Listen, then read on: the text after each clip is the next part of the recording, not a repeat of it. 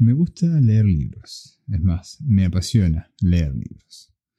Me gusta sentarme en mi espacio de lectura, en silencio, cuando todos duermen y dejarme llevar. No leo libros de ficción, sino libros que me dejen algún tipo de aprendizaje técnico. El problema es que mi capacidad de retención de mi técnica de lectura es muy baja. Diría que menor al 20% del total de temas de un libro. Muy poco. Gracias a ese sentido de alerta o awareness, en una etapa de mi vida decidí hacer una pausa y dedicarme a aprender a aprender. Los resultados, bueno, los comparto en este episodio. Bienvenidos. Lo importante es no dejar de preguntarse. La pregunta es lo que nos guía. La curiosidad tiene su propia razón de existencia. Bienvenidos a Transnochados Podcast. Y bien, aquí estamos en un nuevo episodio de Trasnochados Podcast, un episodio un tanto distinto por dos razones. La primera de todas es que me estoy filmando en este momento, estoy viendo la cámara, lo cual se siente un poco extraño, no es algo a lo que estoy acostumbrado, pero eh, ya que estoy inaugurando un blog donde voy a estar sumando el, el detrás de, escena de lo que esté pasando en esta grabación, eh, decidí, bueno, sacar algunas fotos y, filmar como para este, contar un poco más allá de lo que se escucha en la voz y, en postproducción del audio. Pero por otro lado, tenemos un episodio especial, ya que hoy no vamos a plantear alguna analogía entre algún modelo y cierto aspecto de la vida cotidiana, como solemos hacer, sino que hoy vamos a hablar de cómo aprender a aprender ya algo habíamos adelantado en la intro, para incorporar conocimientos de una forma más eficiente. ¿no? no solo para aprobar un examen o terminar un trabajo comprometido en tiempo y forma, sino también para producir los cambios fisiológicos, hablando de, redes neuronales, en el cerebro, de modo que el conocimiento o habilidad adquirida sea duradera. ¿no? Un poco la temática de, de lo que vamos a estar hablando hoy. Tengo acá mis notas, tengo mi, mapa mental. Y todo surge en realidad, como me gusta siempre empezar con, la motivación, todo surge de una experiencia personal en, la universidad. Cuando, cuando yo era estudiante, que mm, resulta que nunca me pregunté a mí mismo cómo, cómo mejorar mis técnicas de aprendizaje. Tampoco nadie me lo señaló.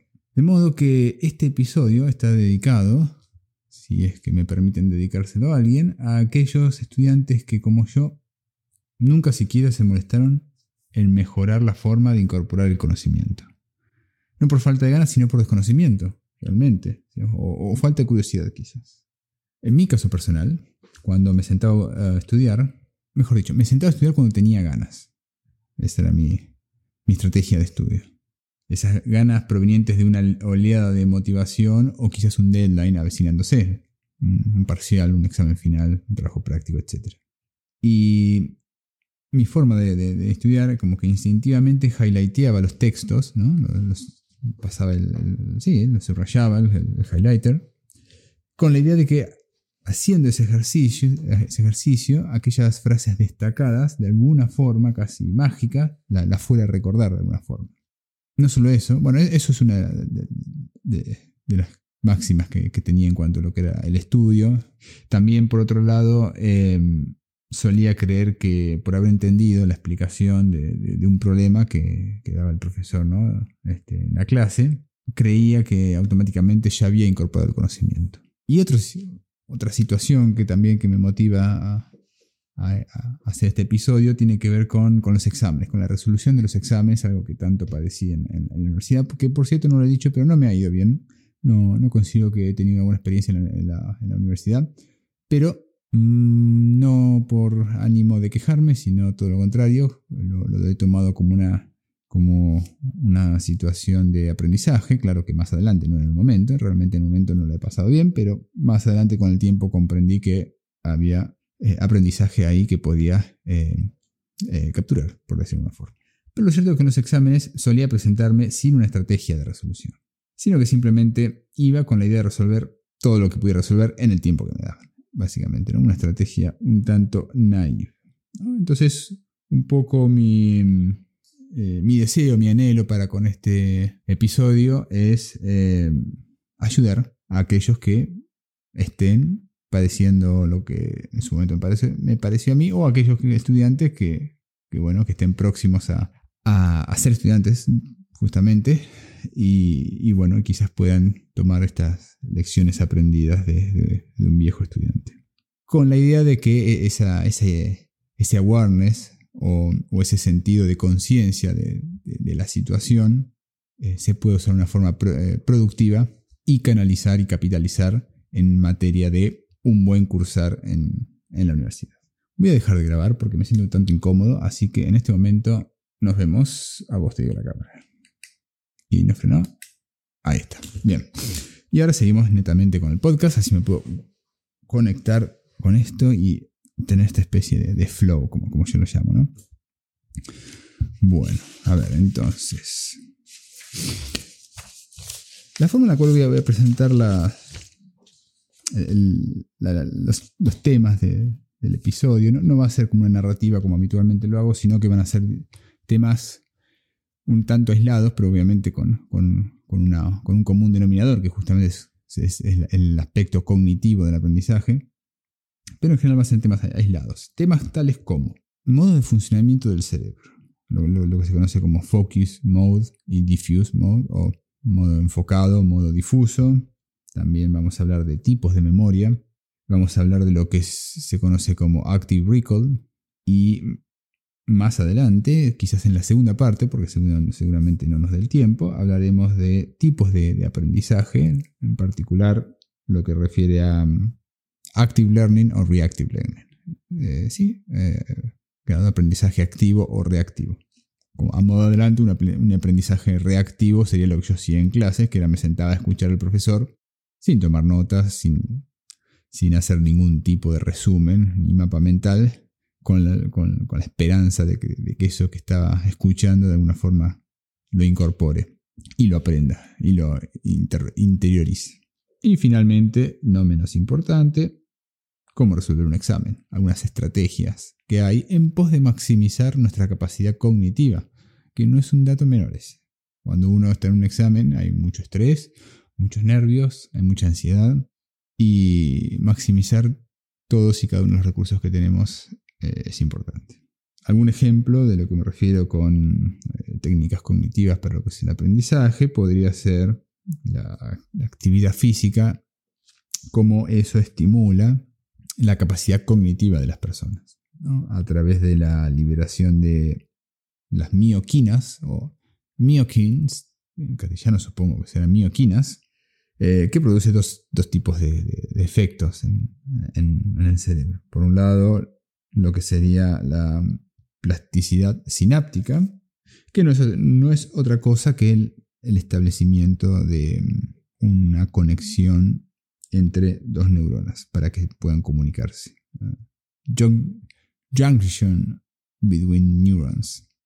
Creo que junction, la, traducción es justamente esa conexión entre dos neuronas. Y por otro lado, eh, el otro efecto que producen las mioquinas, que son unas hormonas que se segregan como parte del ejercicio físico, como ya he mencionado, es el de neurogénesis. Neurogénesis lo que es un efecto que básicamente lo que hace es eh, producir nuevas eh, neuronas funcionales. Recuerden que una teoría, creo que es la más aceptada ya a esta altura, que nos dice que hay distintos tipos de neuronas en el cerebro, cada una con cierta función o característica en particular.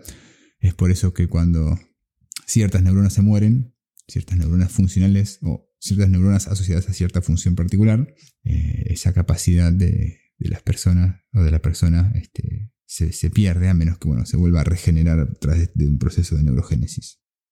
Bueno, lo importante a destacar de todo esto es que yo no soy un experto en neurociencias, eh, si bien me interesa mucho el tema y he leído bastante, no lo soy, pero quienes quieran indagar un poco más, bastante más de hecho, y llegar a un buen nivel de detalle, los invito a leer un libro que se llama a Mind for Numbers, que lo escribió una persona que era muy mala en, justamente en, matemáticas y se dedicó justamente a aprender a aprender. Esa persona hoy es doctora en ingeniería Y escribió este libro justamente como para compartir técnicas de aprendizaje eh, enfocado en ciencias eh, exactas. Y bueno, empezando con los modos de funcionamiento del cerebro, como decía, tenemos lo que es eh, focus versus diffuse, o sea, enfocado o difuso, ¿sí? así de más.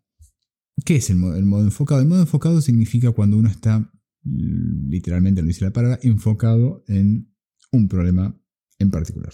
¿No? Es como que toda su atención se enfoca, vale la redundancia, en los detalles que hacen a la definición de la problemática que tenemos a mano.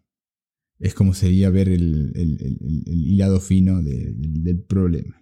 Por el otro lado tenemos el modo difuso. El modo difuso se puede definir básicamente como todo aquel momento del cerebro en que no está el modo enfocado. Y el modo difuso se enfoca más que nada en el big picture. O sea, el modo enfocado cuando uno pone la atención sobre algo en particular es como que está ejercitando, entre comillas, un clúster específico de neuronas o cierta región particular del cerebro. Supongamos que uno está tratando de hacer memoria de algo, eh, o si está tratando de, razonar sobre un problema justamente de ciencias exactas, entonces va a, ejercitar las neuronas o la región del cerebro más asociada al aspecto más analítico y racional.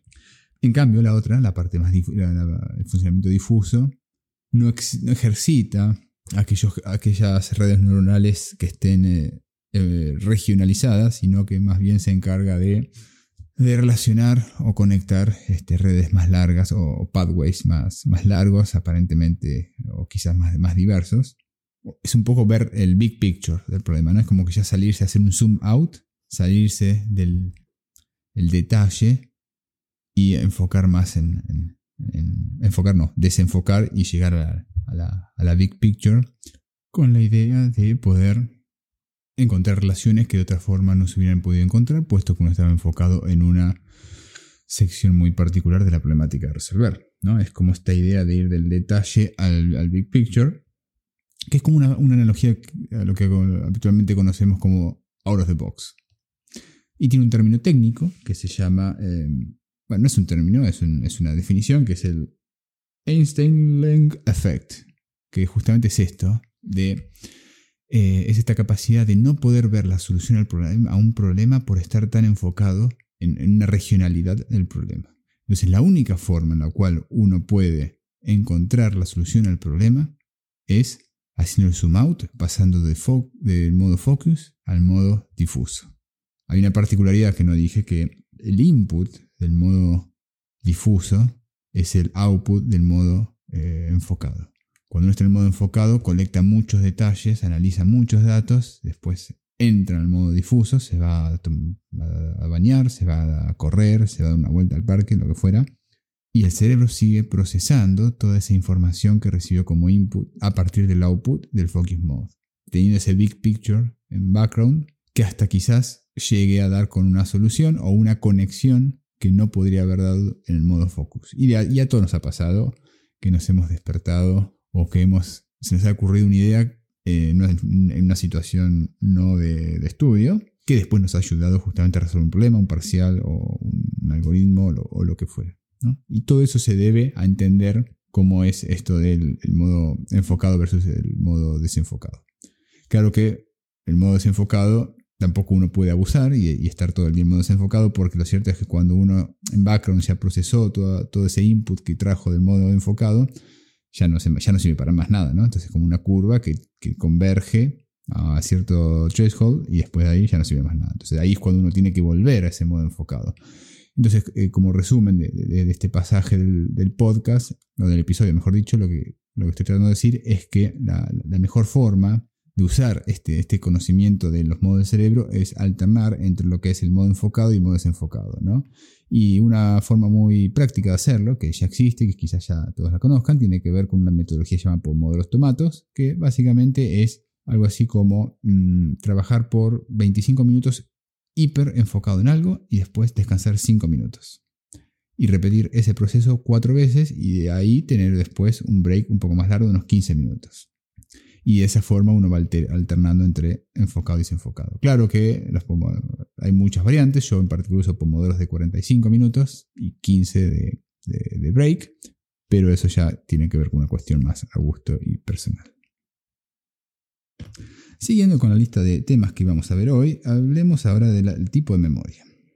El tipo de memoria tenemos memoria eh, working versus long term memory.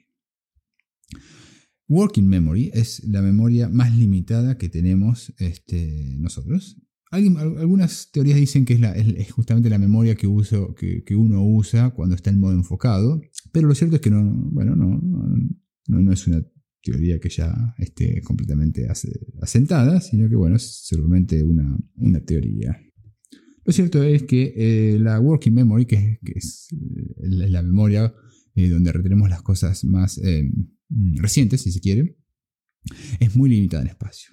Y en contraposición con lo que es la long-term memory, que es la, librería del cerebro, es lo, que entra ahí ya para quedarse para a largo plazo. Y la importancia de conocer estos dos tipos de memorias que tenemos es la siguiente.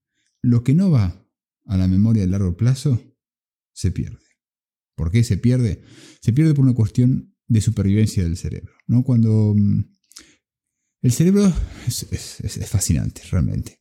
Cuando se están formando redes neuronales, conexiones neuronales, eh, conexiones entre distintas neuronas, lo cierto es que el cerebro, en modo de ahorrar energía, lo que hace es que aquellas conexiones que no sean importantes, y bueno, ya vamos a ver qué es una conexión importante y qué no, va a dejar que se, mueran y va a enfocarse en mantener aquellas que considera importantes según algún criterio. De modo que si algo justamente este, no va a la librería del cerebro, la memoria a largo plazo, entonces se pierde.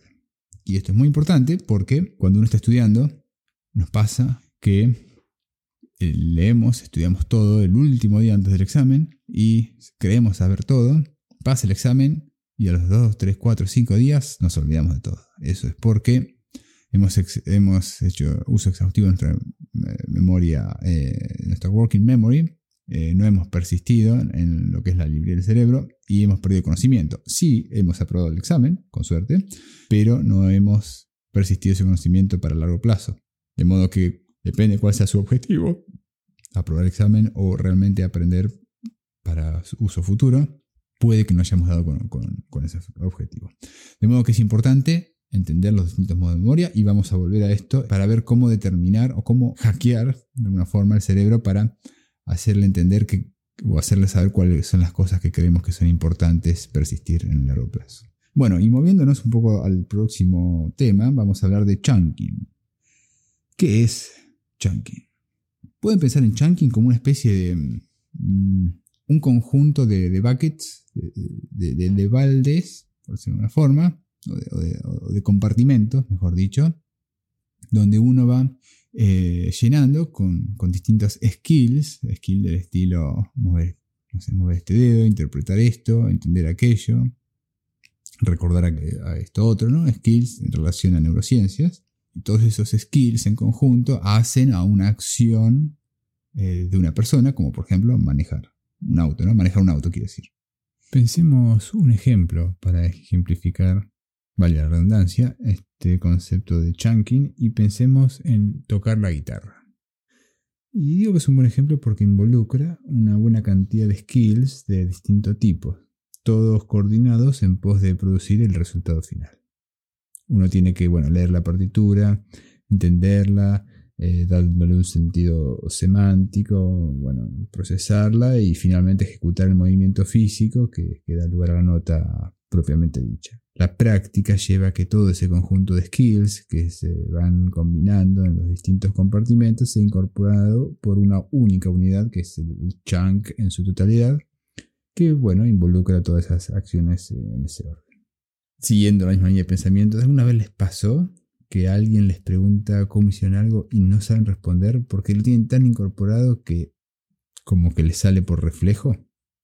A mí, particularmente, me pasa con la clave del cajero. El cajero es el ATM, de donde uno saca dinero en efectivo, que son solo cuatro dígitos, sería muy fácil recordarlo pero eh, cuando alguien me lo pregunta o cuando tengo que decírselo a alguien, realmente no me lo acuerdo. Entonces lo que yo hago es me imagino el, teclado y hago el movimiento de presionar los números eh, a fin de, revelar el, el, pin.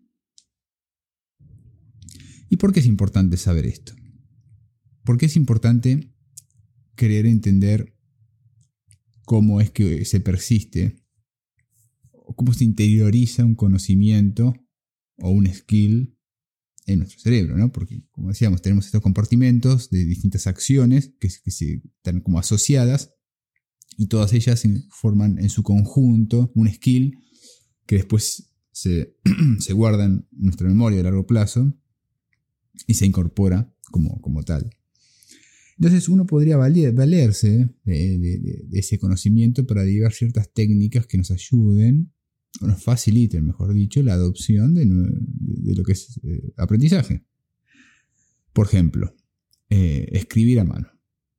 Eh, cuando uno está escuchando una clase, o sea virtual, sea presencial, no importa, o cuando está leyendo, uno puede hacer un resumen. Ese resumen lo podría hacer a mano o lo podría escribir una computadora. Escribir una computadora realmente es mucho más rápido. Este, para aquellos que, escribimos con frecuencia, este, realmente hay una velocidad de 13x más o menos. Pero hay un tema. Cuando uno está escribiendo en la computadora realmente no hay una, una, acción motriz que, pueda ser asociada en uno de esos compartimentos al, conocimiento que uno está escuchando o tratando de adquirir. De modo que cuando uno está leyendo algo y toma una nota eh, digital, a no ser que sea escrita como handwriting eh, a mano pero digitalmente, no va a producir el mismo efecto de interiorización de ese conocimiento que sí lo va a producir la escritura a mano. ¿Por qué? Porque nuestro cerebro va a asociar ese concepto, esa frase, ese, contexto del cual se extrae eso que se está escribiendo con el hecho de escribir lo que tiene que escribir, con la ubicación en la hoja donde va a estar, con el dibujito que uno haga. Todo eso es lo que va a formar un chunk y después se va a colapsar como una única unidad que es, la que se va a interiorizar en nuestra, nuestra mente y, podremos volver a ella y, haber dicho que es como que incorporamos el conocimiento. Otra técnica que también muy usada, este, que, se vale de o que se mejor dicho, se deriva a partir de este conocimiento de, de lo que es chunking, eh, tiene que ver con asociación. Algo que yo nunca practiqué, pero conozco gente que sí lo ha hecho y, le ha ido muy bien. Tiene que ver con, eh, no sé, uno está, escribiendo, eh, tratando de entender algo y ese algo lo asocia a una historia, por ejemplo. Entonces esa historia, eh, no sé, de, un personaje que se llama de una forma que está asociado al concepto que uno está queriendo incorporar y ese personaje hace algo que representa el valor de ese, de ese concepto y eso impacta a otros personajes que, también este, son parte de ese mismo concepto y así, allá. Entonces esa historia, esa asociación hace más fácil la, interiorización o la incorporación del conocimiento gracias a, esta técnica, o mejor dicho, gracias a, saber eh, o entender cómo es que, funciona esto de, chunking dentro del cerebro. Y nos movemos ahora con lo que llamamos Active Recall. Active Recall es una forma de hacerle saber a nuestro cerebro qué es lo que nosotros consideramos importante y que tiene que ser guardado en nuestra memoria a largo plazo, como habíamos mencionado anteriormente. Pero ¿qué es Active Recall? Active Recall es el ejercicio de tratar de recordar lo que uno aprendió, básicamente. ¿no? Tratar de ejercitar nuestra memoria en pos de hacer eh, eh, ese conocimiento duradero. Pero no es simplemente releer, ¿no? es, es el hecho de, hacer el ejercicio, de, tratar de recordar y, llenar los, los, blancos que, tengamos a la hora de, recordar ese, concepto. Y esto es toda una técnica que existe, una técnica de estudio, de aprendizaje en general, pues también sirve para otros aspectos de la vida, que, tiene que ver con esto, bueno, de leer, cuando uno está leyendo algo, eh, no tomar notas, sino que lo que hace uno es escribir preguntas y, la respuesta correspondiente, que, obviamente se deduce de lo que uno está leyendo. Cuando entonces uno eh, bueno, y termina lo que tiene que leer, y después cuando uno tiene que repasar, lo que uno va a hacer es ir a las preguntas que uno ya se anotó mientras estaba leyendo y tratar de responderlas sin ver la respuesta. Ejercitando nuestra memoria para tratar de ir recordando al menos partes que nos den, eh, que nos empiecen a contar esa historia o nos den ese contexto en donde incorporamos ese conocimiento. Y eso, bueno, se hace al día siguiente, se hace a los tres días, a los cinco días, después a los siete, diez días. Y después de eso, recordamos ese, conocimiento, se podría decir que está interiorizado y, va, y tiene altas chances de, ser duradero. Y todo esto se da porque el hecho de volver a lo mismo una y otra vez, por eso se dice active recall, ¿no? este re llamado activo en castellano, es una forma de hacerles, de hacerle saber al cerebro de que es importante esa conexión neuronal que plasma el conocimiento que estamos queriendo incorporar. Entonces, al, hacerle saber que es importante, por esta cuestión de, supervivencia, de, survival, de, economía, de energía, va a eh, intentar mantener esas conexiones para que podamos recordar aquello que queríamos, eh, que estamos queriendo recordar, que no es ni otra cosa que el aprendizaje. Una técnica muy usada que me hubiera venido muy bien en mis tiempos de estudiante, pero bueno, la uso ahora cuando leo libros. Y ya llegando al final de lo que es la primera parte de este episodio mm, atípico, querría cerrar con dos temas no menores que hacen a lo que es el antes y el durante, quizás también un poquito del después de una sesión de estudio o aprendizaje en un término un poco más amplio. El primero tiene que ver con los rituales, el ritual del estudio, ¿no? que mm, se compone de dos aspectos fundamentales. El primero tiene que ver con tener el propio espacio, ese lugar donde uno se sienta o se para o lo que fuera, y ya anticipa lo que se viene, una sesión de aprendizaje. Y el segundo tiene que ver con tener una prerutina que sea la antesala al, al hecho físico de sentarse a aprender. Y esto es importante porque de esa forma le estamos dejando saber al cerebro o anticipar qué es lo que se viene.